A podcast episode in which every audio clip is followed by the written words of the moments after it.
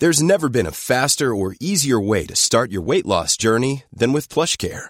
PlushCare accepts most insurance plans and gives you online access to board-certified physicians who can prescribe FDA-approved weight loss medications like Wigovi and Zepbound for those who qualify. Take charge of your health and speak with a board-certified physician about a weight loss plan that's right for you. Get started today at plushcare.com slash weight loss. That's plushcare.com slash weight loss. plushcare.com slash weight loss. Quem é a prostituta de Apocalipse 17? Primeira parte. Comentário de Mari Persona. A primeira coisa que a gente tem que entender é que reino de Deus, aqui em Lucas, e reino dos céus, lá em Mateus, uh, são basicamente a mesma coisa, mas com diferentes perspectivas. Só Mateus que fala de reino dos céus. Lucas fala do reino de Deus.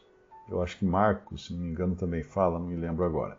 Mas uh, o, reino, o reino de Deus, o reino dos céus, de qualquer maneira, não é o céu. Não é o lugar onde estão todos os salvos.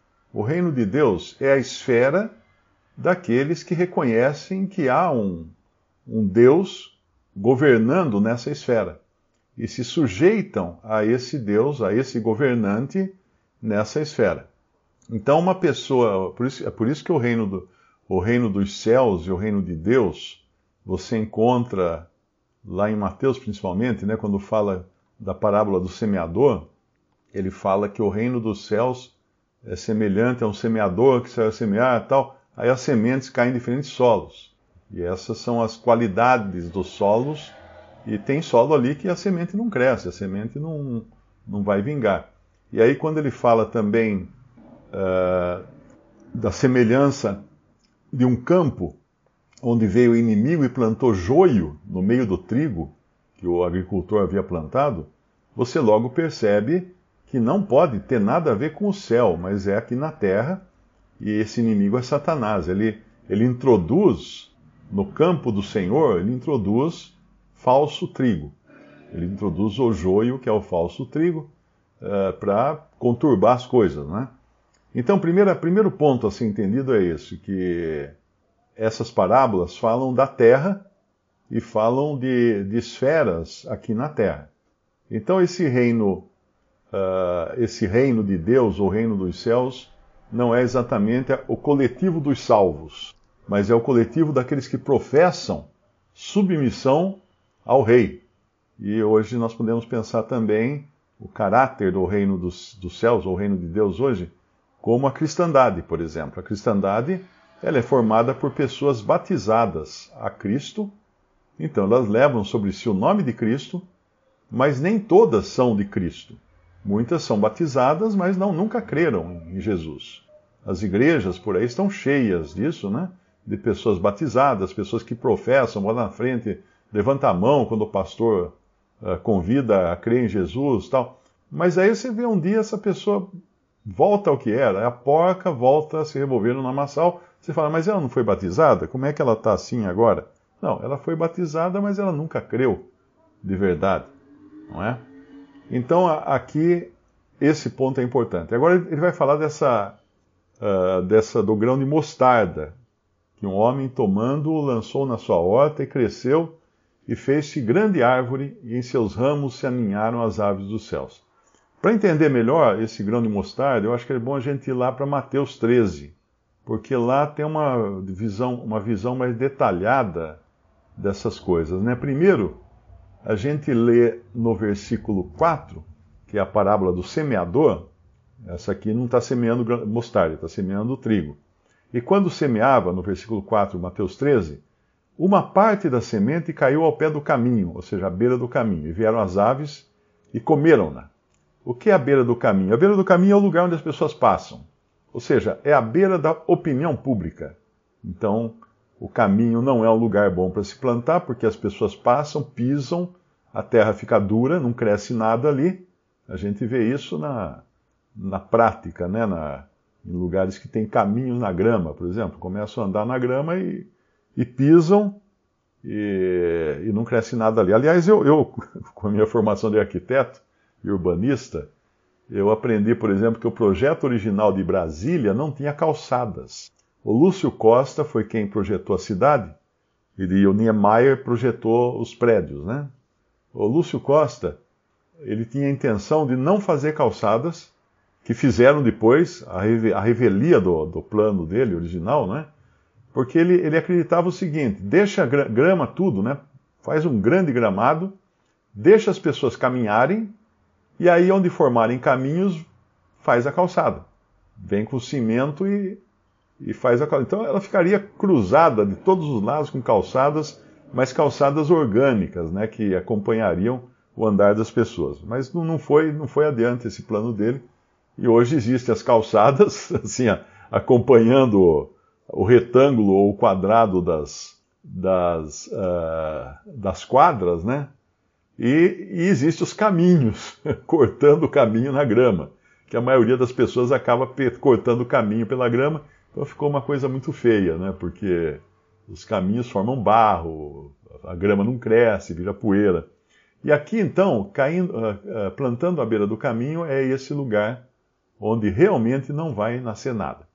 Aí no versículo, voltando em Mateus 13 mesmo, ele vai falar do outro aspecto do reino. Ele explica, por exemplo, no, no, no, no versículo 19: ouvindo alguém a palavra do reino e não a entendendo, vem o maligno e arrebata o que foi semeado no seu coração. Este é o que foi semeado ao pé do caminho, ou à beira do caminho. Então, esse é o. Quem, quem é a ave? porque as aves é que arrebataram a semente. As aves são Satanás, o maligno, e seus ministros, né? Sua, os seus uh, enviados, os seus prepostos. Então, tomando como, já com base essas duas informações, não é que, que o, a, a, aquela que o reino dos céus, o reino de Deus, não é exatamente o, o coletivo dos salvos, mas sim o coletivo dos que hoje, por exemplo, professam ser cristãos, mesmo os que não são, e também que é Satanás quem impede a semente de germinar, aquela que cai à beira do caminho. Agora nós vamos lá então para outra parábola, mesmo em Mateus, em Mateus 13, no versículo 31. Agora vem essa mesma parábola que nós encontramos lá naquela passagem de Lucas. Outra parábola lhes, lhes propôs, dizendo: O reino dos céus é semelhante a um grão de mostarda que um homem tomou e plantou no seu campo, o qual é, na verdade, a menor de todas as sementes, e crescida é maior do que as hortaliças, e se faz árvore, de modo que as aves dos céus vêm aninhar-se nos seus ramos. Então aqui nós estamos vendo uma, uma certa aberração, né? porque ela é a maior das de todas as hortaliças, ela se faz uma árvore, apesar da semente ser pequena, e a semente realmente do cristianismo foi muito pequena, lançada nesse mundo, muito fraca, muito frágil, mas se tornou uma árvore. E agora vêm as aves do céu e se aninham nos seus ramos. Que aves do céu se aninham nos seus ramos? Ora, ele acabou de explicar na parábola da, da semente que cai na beira do caminho. As aves dos céus, lá era, era Satanás, o maligno, né? Que arrebatava a semente. A ave é o maligno. Então, quando nós pegamos essa essa indicação, dá para entender muita coisa. Porque aí a gente vai lá para Apocalipse, por exemplo. Vamos lá para Apocalipse, capítulo 18. Apocalipse 18, versículo 1. Depois destas coisas, vi descer do céu outro anjo que tinha grande autoridade, e a terra se iluminou com a sua glória. Então exclamou com potente voz, dizendo: Caiu, caiu a grande Babilônia quem é a grande Babilônia? Bom, ela vai aparecer mais, mais para trás, lá em Apocalipse, quando João uh, vê uma mulher montada sobre uma besta e ele tem um, toma um susto. Ele fala: Me espantei com grande eh, espanto. Tomei um tremendo de um susto. Ele fala quando viu a mulher, no versículo, eu acho que é 9. É quando ele primeiro enxerga, acho que é o 17, né? Isso, é o 17, é o 17. É o logo anterior a esse nosso no versículo 3, transportou-me o anjo em espírito a um deserto e vi uma mulher montada numa besta escarlata, escarlate, besta repleta de nomes de blasfêmia, com sete cabeças e dez chifres. Essa besta é o governo mundial, é a Roma, restaurada, mas ela tem uma. Ela tem alguém cavalgando ela. Esse governo mundial é, é montado por uma mulher. Ou seja, ele é governado também por uma mulher, ele é, ele é dirigido por uma mulher. Que mulher é essa? Aí é o versículo 4: Achava-se a mulher uh, vestida de púrpura, de escarlata, adornada de ouro, de pedras preciosas, de pérolas, tendo na mão um cálice de ouro, transbordante de abominações e com as imundícias da sua prostituição. Na sua fronte achava-se escrito um nome, um mistério: Babilônia a Grande, a mãe das meretrizes e das abominações da terra. Então vi a mulher embriagada com o sangue dos santos e com o sangue das testemunhas de Jesus. E quando a vi, admirei-me com grande espanto, ou seja, tomei um tremendo do susto. Por que, que ele se admira com grande espanto, né? Uh, ele se admira porque aquela mulher deveria ser a noiva de Cristo, mas ela se tornou a prostituta, aquela a, a infiel. Ela devia dar testemunho de noiva, mas ela deu testemunho de, da sua infidelidade, uh, se, se, se corrompendo e se prostituindo com os reis da terra. E ainda ela também tem sobre si a culpa de estar embriagada com o sangue dos santos e com o sangue das testemunhas de Jesus. Então, os santos de todas as eras da, da igreja, né? E as testemunhas de Jesus, que são aqueles que serão martirizados durante a grande tribulação. Aí o anjo explica então quem é essa mulher, e ele fala: Por que te admiraste? Ditei no versículo 7 o mistério da mulher da besta que tem as sete cabeças e os dez chifres e que leva a mulher. Aí ele explica quem é a besta e sobre a qual a mulher está sentada, mas vai, vai haver um momento em que a besta vai derrubar a mulher. E aí o capítulo 18 começa. Depois dessas coisas, vi descer do céu outro anjo que tinha grande autoridade e a terra se iluminou com a sua glória. Então exclamou com potente voz, dizendo: Caiu, caiu a grande Babilônia se tornou morada de demônios, covil de toda espécie de espírito imundo e esconderijo de todo gênero de ave imunda e detestável. pois todas as nações têm bebido do vinho do furor da sua prostituição, e com ela se prostituíram os reis da terra. Também os mercadores da terra se enriqueceram à custa de sua luxúria. E mais adiante ela vai falar assim: uh, no versículo 7, o quanto a si mesma se glorificou e viveu em luxúria, dá-lhe igual medida tormento e pranto, porque ela diz consigo mesma: Estou sentada como rainha, viúva não sou, pranto nunca hei de ver. E aí, quando ela cai, se lamentam sobre ela os reis da terra, que com ela se prostituíram e viveram em luxúria né, quando virem a fumaceira do seu incêndio. Então, essa Babilônia é realmente a, a, a cristandade apóstata, porque quando, a, o arrebata, quando aconteceu o arrebatamento da igreja, que acontece na, na virada do capítulo 3 para o capítulo 4 de Apocalipse, ali a igreja é arrebatada. A última manifestação do testemunho cristão na terra é representado pela igreja de Laodiceia. E nós vemos que ela está rica e abastada.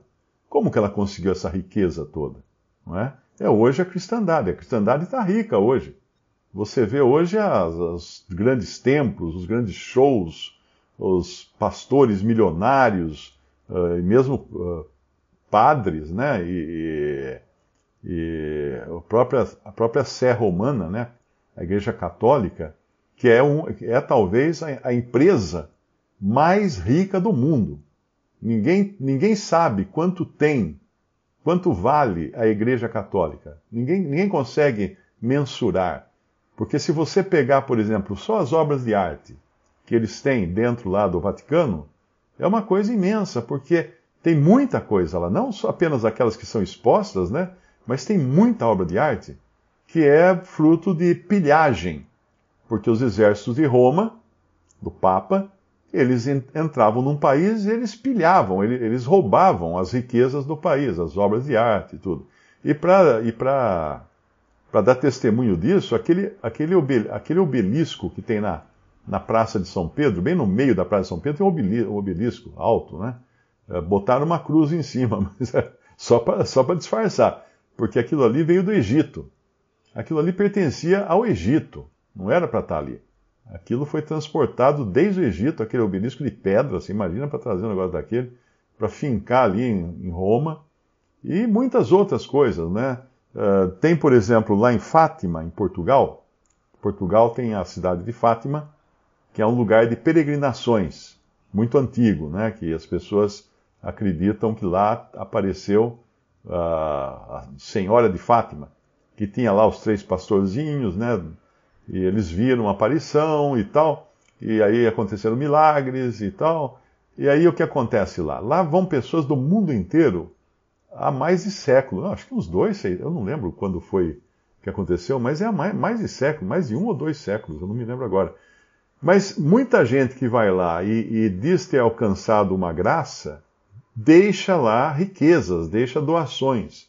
Então, uma vez eu li um artigo que eles teriam, eles teriam cofres, né, casas fortes, repletos, amontoados de ouro, prata, joias preciosas, das pessoas que iam lá e, e deixavam tudo lá de, de doação para a basílica que existe lá, é como mais ou menos Aparecida do Norte, né, no Brasil, mas só que lá um, um volume muito maior.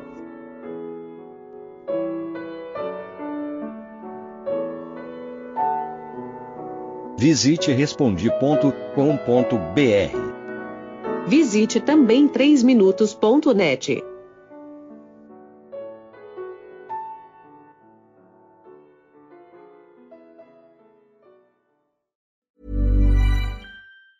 Planning for your next trip? Elevate your travel style with Quince. Quince has all the jet-setting essentials you'll want for your next getaway, like European linen premium luggage options, buttery soft Italian leather bags, and so much more. And it's all priced at 50 to 80% less than similar brands. Plus, Quince only works with factories that use safe and ethical manufacturing practices. Pack your bags with high-quality essentials you'll be wearing for vacations to come with Quince. Go to quince.com slash trip for free shipping and 365-day returns.